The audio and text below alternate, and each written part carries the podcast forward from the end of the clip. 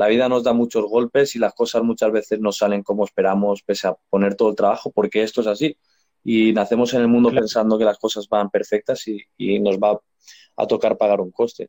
Entonces, inevitablemente, cuando estos momentos vengan, pues si no somos capaces de obtener un aprendizaje, ¿qué obtenemos? No obtenemos nada. Obtenemos sufrimiento por sufrimiento. Entonces, ya más concretamente en el fútbol, ya que perdemos un partido, eh, si no obtenemos un aprendizaje, es que nos vamos a casa igual que hemos llegado. Si somos capaces de obtener un aprendizaje, más fácilmente la próxima vez será menos probable que perdamos, ¿no? Por ejemplo o que obtengamos el éxito. Muy buenos días, bienvenido, bienvenida futbolero, futbolera a nuestro primer episodio de podcast. Un podcast que vamos a llamar Futuras Leyendas, por ustedes que trabajan día a día por convertirse en grandes futbolistas. Hace mucho quería comenzar a grabar estos podcasts. Estoy muy feliz de hoy poder hacerlo, así que te agradezco si estás escuchándome. Y en esta ocasión vamos a estar con un invitado muy especial. Martín Torillo, el psicólogo de Urban Roosters. Se los presento. Hola Tommy, muchas gracias por invitarme al podcast de hoy. La verdad que muy bien. Aquí en España es un poco tarde para mí, pero bueno, espero poder responderte bien de una forma clara y, lúcida y que los chicos que nos escuchen pues puedan, puedan entendernos y, y, ojalá que aprendan, que aprendan algo acerca de psicología del deporte. Como decía, sí, soy el psicólogo de Urban Rooster trabajo con los freestylers principalmente de España y de Argentina. Pero bueno, también tengo bastante experiencia en el sector de los videojuegos, por ejemplo, con jugadores de videojuegos profesionales, en el sector de fútbol también, ya que yo he sido jugador semiprofesional, jugado en España, en, Estados Unidos, por ejemplo, y en otras modalidades deportivas también. Así que nada, eh, muy agradecido de poder estar aquí. Genial, muchas gracias a vos, Martín. Y bueno, quería hablar más que nada de un tema que por ahí muchos dejamos de lado al entrenar tanto, que es la preparación mental. Uno está, digamos, tan enfocado en entrenar, entrenar, entrenar, que deja de lado lo más importante que es la estructura psicológica. Sí, es bien cierto, ¿no? Porque al final eh, pensamos que el entrenamiento solo se centra en el componente técnico, táctico y estratégico, estratégico, perdón, pero se está demostrando cada vez más mediante estudios, mediante eh, un montón de evidencia que el componente psicológico es uno de los más importantes y que marca la diferencia, ¿no? Porque al final llega un punto que técnicamente, tácticamente, los jugadores son muy parejos y lo que marca la diferencia es ese componente psicológico, ser capaz de, dar ese pasito cuando hay que darlo, de tomar ciertas decisiones bajo presión, manejar bien el estrés, etcétera, etcétera. Entonces, ese componente mental muchas veces es el que marca la diferencia. Claro, aparte, al fin y al cabo uno puede ser muy bueno, pero si se encuentra en un estado de estrés o de desánimo, lo que nos va a mantener en pie o en nuestro camino va a ser tener una buena preparación mental. Claro, incluso yendo más allá, si un jugador psicológicamente no se encuentra bien, eso va a afectar, por ejemplo, en cuestiones como la alimentación, cuestiones como el descanso, el sueño, ¿Y qué pasa? Que todo eso tiene un impacto directamente no solo en el rendimiento, sino, por ejemplo, en el riesgo para lesiones.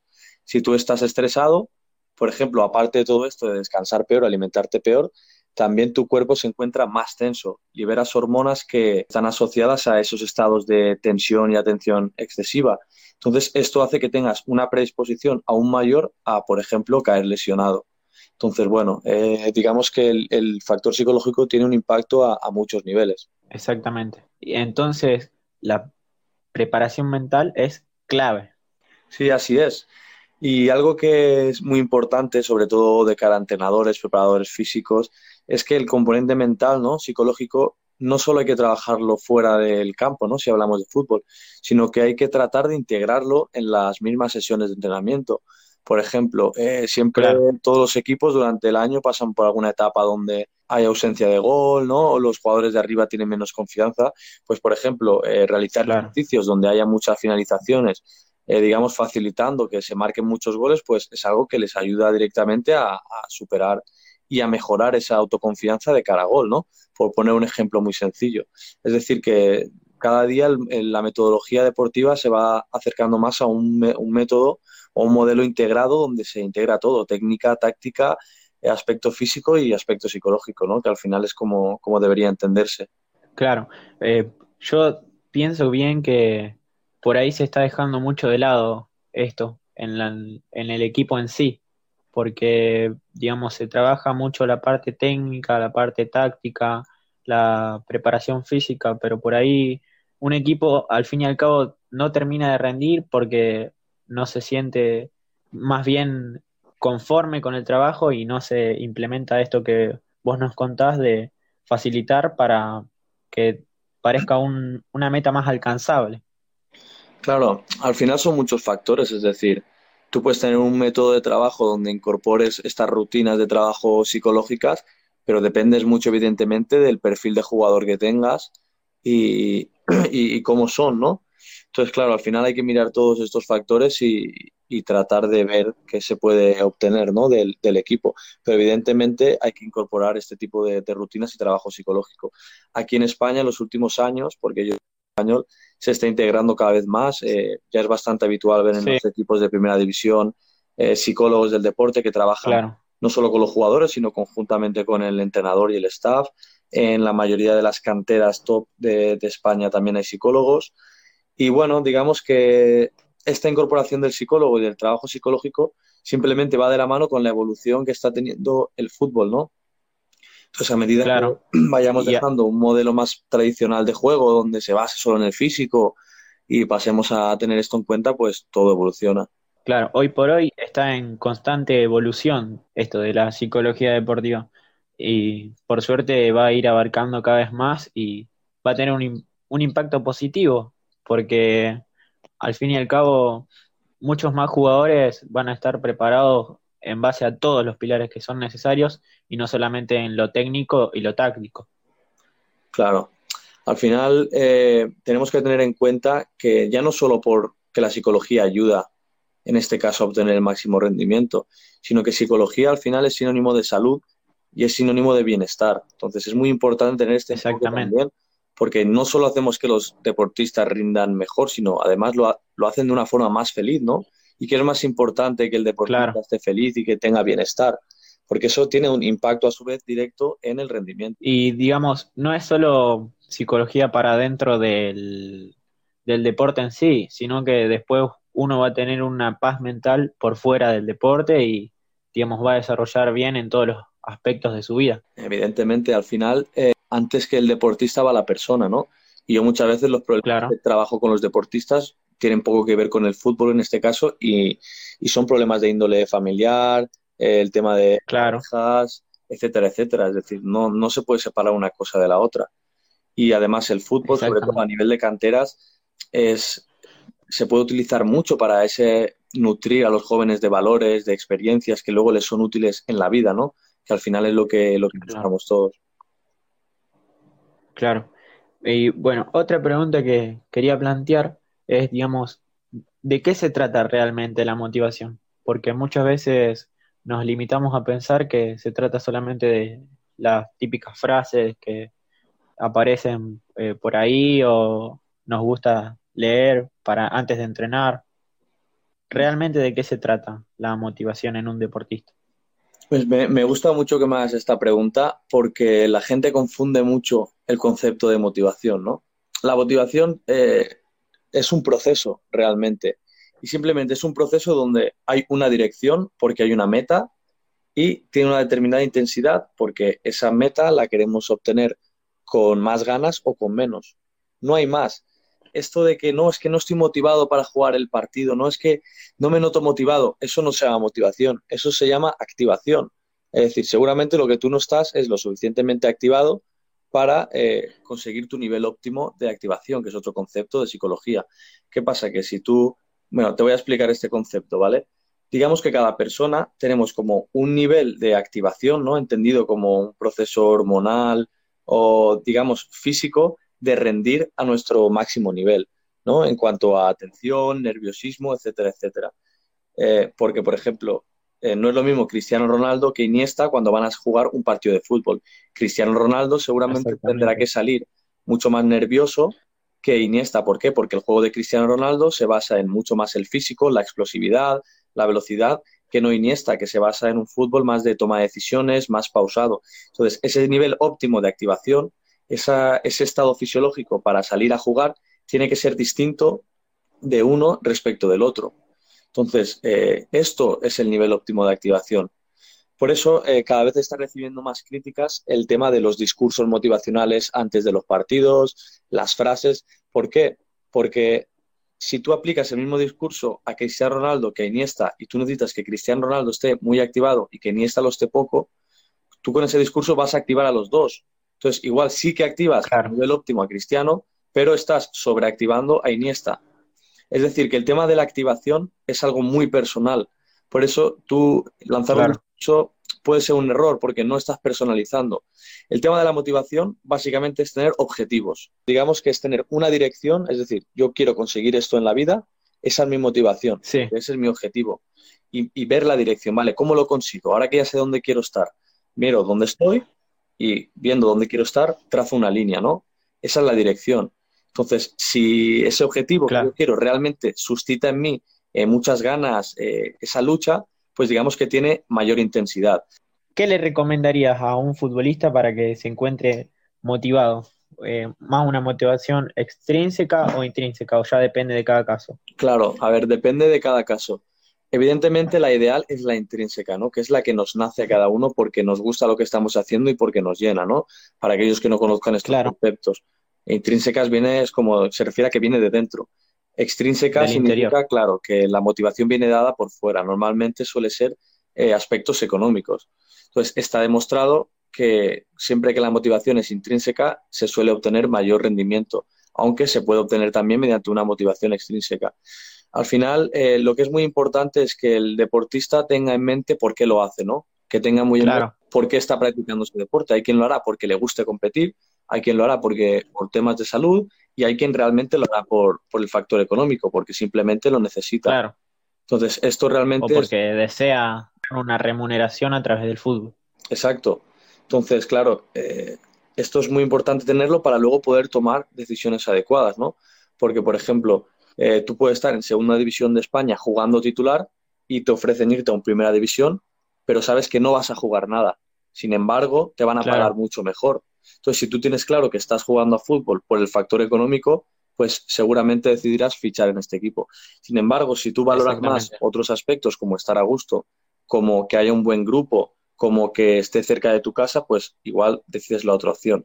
Entonces, es muy importante que todas las personas tengamos en mente por qué hacemos algo, cuál es nuestro objetivo detrás de eso, para, para no perder la dirección, ¿no? Recuerden siempre, pero siempre disfrutar de lo que hacen y no ir, digamos, más allá de, bueno, a través de esto puedo lograr eh, obtener cierta cantidad de dinero, porque digamos, el dinero al final, si bien es un medio para obtener lo que queremos, eh, se termina en algún momento. Y mientras ustedes más disfruten de las actividades que realicen, mejor la van a pasar y mejor va a ser para su salud y para su rendimiento también. El factor económico también es importante. Y al final, digamos, es una decisión de cada uno y cada uno decide por qué juega y por qué no. Y, tenemos que respetar la decisión de cada uno, mientras ellos tengan claro, que lo hacen.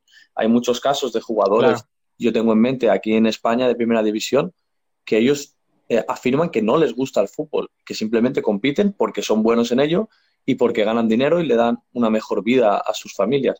Pero evidentemente, y sobre todo para el deporte eh, base, ¿no? para las canteras, siempre hay que enfocarlo todo al aprendizaje y al disfrute. No se puede hablar en términos económicos ni meter a nuestros hijos en la cabeza la idea o a los jóvenes de que tienen que jugar para ganar dinero, para retirar a sus papás de trabajar. Esto es un error porque metes una presión innecesaria a los chicos, a los jóvenes. Ellos tienen que centrarse en simplemente disfrutar. Entonces, lo principal es tener bien en claro por qué queremos lograr lo que queremos lograr y cuánto estamos dispuestos a trabajar por ello. Básicamente, ¿no? Y, un poco lo que te comentaba antes, si sabemos dónde estamos actualmente y dónde queremos llegar, la, siguiente pregunta sería, ¿cómo llegamos hasta ahí, ¿no? Entonces, claro. Eh, tratamos de trazar distintas líneas, ¿no? De, de, cómo conseguir llegar hasta allí, teniendo en cuenta que las cosas muchas veces no salen como queremos, ¿no? Planteando siempre alternativas, siendo conscientes de los costos a nivel personal, a nivel de recursos que nos pueden llevar esa lucha ¿no? por, por ese sueño. Pero esto es parte de la vida al final. Y, y, al final el que lo da todo, y si sobre todo si eres feliz en el camino, si luego las cosas no llegan, no te sabe tan mal. No te saben tan mal porque entendemos que, que es complicado, pero, pero por eso lo importante es disfrutar del camino. Exactamente. Bien, otra cosa que quería plantear era si a través de una buena preparación mental se puede potenciar el rendimiento. Claro, evidentemente. Básicamente ya afrontas el entrenamiento de, otra forma. Es lo mismo que hablábamos antes. Para empezar el entrenamiento tiene que ir todo integrado, pero está demostrado que una actitud positiva tiene un impacto directo en la salud y por ende en el rendimiento. Similarmente pasa de, la, de la forma contraria. Una actitud negativa te va a predisponer para, para muchas malas cosas. ¿No? Por ejemplo, tenemos el caso de, la profecía autocumplida, ¿no? No sé si conoces el, este fenómeno. ¿Cómo sería? Bueno, es un concepto de psicología del deporte que viene a hacerse referencia o viene a significar el, el, poder de las expectativas. Es decir, si yo, por ejemplo, voy a jugar un partido pensando que voy a perder, voy a perder seguro. No hace falta ni que me presente a jugar. Sin embargo, si pongo ah, la expectativa, claro, de que voy a ganar, igual no gano, pero por lo menos pongo todo mi empeño. ¿Por qué? Porque si tú vas con la idea de que vas a perder, a la mínima que las cosas van un poco mal, ya empiezas a pensar, ah, pues está pasando lo que yo sabía que iba a pasar, y ya bajar los brazos. Por eso es la importancia de las expectativas. Sin embargo, si tú piensas que las cosas van a ir bien, cuando las cosas van un poco mal, tú sigues poniendo el máximo esfuerzo porque tienes esa convicción de las cosas van a ir bien. Esto es un ejemplo de por qué la mentalidad tiene un impacto directo en, en el rendimiento, ¿no? Así es. Bien. Y digamos, ¿cuáles son los pilares que puede afrontar un futbolista para estar mentalmente preparado antes de cualquier situación? Era algo de lo que hablábamos antes, la motivación principalmente, y después, ¿qué más puede ser? Bueno, eh, antes hablábamos de distintas variables, ¿no? Al final, pilares, cada día depende de la metodología de trabajo que tengas, ¿no? El tema del rendimiento es, es muy amplio, ¿no? Pero bueno, estaría pues el tema de la concentración, eh, el tema del control emocional, ¿no? Que viene a ser tanto el manejo del estrés como el manejo de los enfados, eh, las tristezas, las alegrías, eh, etcétera, etcétera, ¿no? Sobre todo, luego también, si el futbolista crece, está también el tema de la gestión de las redes sociales, del público, etcétera, etcétera. Entonces hay, hay mil variables. Y evidentemente sin dejar en, de lado todas las variables relacionadas con la familia, con los círculos en los que se mueve el, jugador, el tema de las parejas. Es decir, es, es, algo muy, muy amplio. No sé si te gustaría que nos, concreta, eh, nos centráramos en algo concretamente. En, en, algo que me quería centrar concretamente, digamos, era más que nada en la confianza en uno mismo. Porque, digamos, algo que me pasaba cuando yo era futbolista al menos, y que sé que le puede pasar a otros, a otros también, es que hay veces que, digamos, nos desmotivamos por no creer que somos capaces de lograr algo mm. o porque no obtuvimos los resultados inmediatos. ¿Cómo podemos cambiar? Pues mira, en este sentido, la confianza tiene cuatro pilares, ¿vale? La autoconfianza. El primero y más importante es la experiencia directa. Es decir, si tú vas a, a realizar algo donde ya has tenido éxito previo, ese tiene que ser tu principal eh, fuente de confianza. Por eso eh, son útiles, por ejemplo, los ejercicios que te comentaba antes de facilitar muchos goles en el partido, ¿no? Porque el jugador tiene la percepción de que es capaz de conseguir ese objetivo, ¿no? Entonces, el principal factor para la autoconfianza es la experiencia directa. La segunda pata es la experiencia vicaria, es decir, que seamos capaces de ver a personas que nosotros consideramos como iguales realizando lo que nosotros queremos realizar o buscamos realizar, ¿no?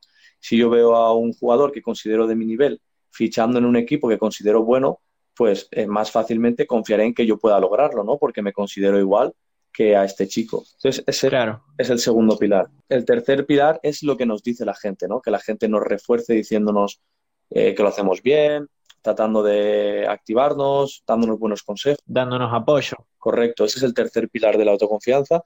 Y el cuarto es la, la propiocepción, ¿no? Entendida como cómo nos percibimos nosotros el cuerpo. Es decir, si vamos a jugar un partido y nos notamos frescos en un buen eh, nivel atencional, habiendo descansado bien, habiéndonos alimentado bien, pues esto nos va a dar más confianza que no llegando cansados, notando que quizás sientes una sobrecarga en el gemelo, por ejemplo, un pinchacito en el isquio. Entonces, digamos, estos son los cuatro pilares de la autoconfianza.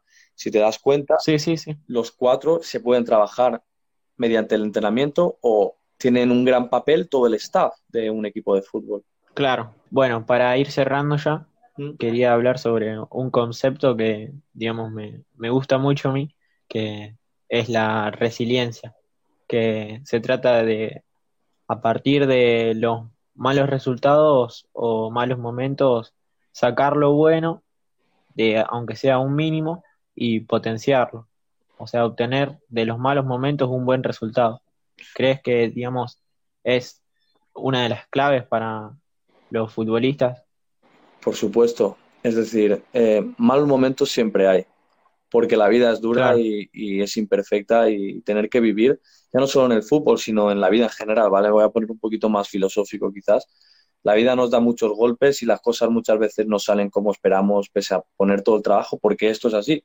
Y nacemos en el mundo claro, pensando que las cosas van perfectas y, y nos va a tocar pagar un coste.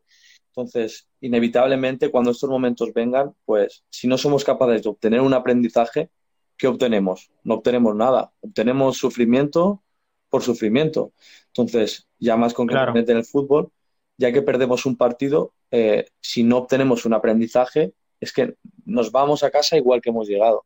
Si somos capaces de obtener claro, un aprendizaje, más fácilmente la próxima vez será menos probable que perdamos, ¿no? Por ejemplo, o que obtengamos el éxito. Entonces, yo siempre que he trabajado con equipos eh, o con artistas o con cualquiera, eh, siempre que ha habido una derrota o algo, nos hemos preguntado, para empezar, qué, no- qué hemos hecho mal, ¿no? En qué hemos fallado, para un poco hacer ese, claro, ese trabajo crítico, pero luego también hemos acabado con qué hemos hecho bien, porque es muy importante recordar también que incluso en las derrotas hemos hecho cosas buenas, ¿no? Para no quedarnos solo con lo malo. Entonces, este factor es muy importante porque es lo que comentaba, la vida te va a dar muchos golpes, vas a perder partidos muy importantes y ahí, sobre todo, es muy importante el tema de la unidad de equipo, ¿no? Lo cohesionado que esté el equipo, porque cuando el equipo está cohesionado, estas malas rachas se, se sobrellevan mejor. Porque cuando las cosas van bien, todo va muy bien, pero cuando las cosas van mal es cuando empiezan a salir los defectos, las tensiones, los problemas y al final esto es parte del juego. Pero, pero es lo que hablamos, de siempre tratar de, de sacar una lección ante todo y tratar de ser objetivos, ¿no? Muchas veces por ego no queremos ver las realidades como son o no, nos, no aceptamos las críticas, ¿no? Porque pensamos que una crítica eh, es a la persona, ¿no? Y la crítica hay que enfocarla siempre a, a una conducta. Entonces, muchas veces nuestro ego de lado y tratar de ver qué nos está tratando de decir la otra persona para objetivamente ver los errores, simplemente para mejorar para la siguiente vez. claro. Bueno, eh, un mensaje que quieras dejarle a los chicos y a las chicas que nos escuchan, Martín. Nada, que muchas gracias por si han llegado hasta el final del podcast. La verdad que, que lo- les agradezco un montón. Espero que les haya servido de algo desde mi, desde mi desconocimiento, ¿no? Porque al final yo sé cosas, pero también hay muchas cosas que desconozco, evidentemente, y espero que poderles haber ayudado, aunque sea un poquito. Nada, decir que también Claro, eh, agradecerte a ti que, que hayas contado conmigo para, para estar aquí. Y bueno, también dentro de poco yo abriré un canal de YouTube junto a un, a un amigo y bueno, les invito a que se pasen por allí porque también trataré muchos temas de, de psicología, quizás más enfocado al, al freestyle, que es donde más me muevo, y a claro. videojuegos, pero que serán bien recibidos. Y de nuevo agradecerte a ti que, que hayas querido contar conmigo. Y bueno amigos, hasta acá un nuevo episodio de nuestro podcast, espero que lo hayas disfrutado. Debajo te vamos a dejar nuestras redes sociales para que nos sigas. Espero que te suscribas a nuestro canal si estás desde YouTube, que te suscribas al podcast si estás desde Spotify, para enterarte cuando subamos uno nuevo. Y quería agradecerte de corazón si llegaste a escucharlo hasta el final. Nos vemos en un próximo episodio.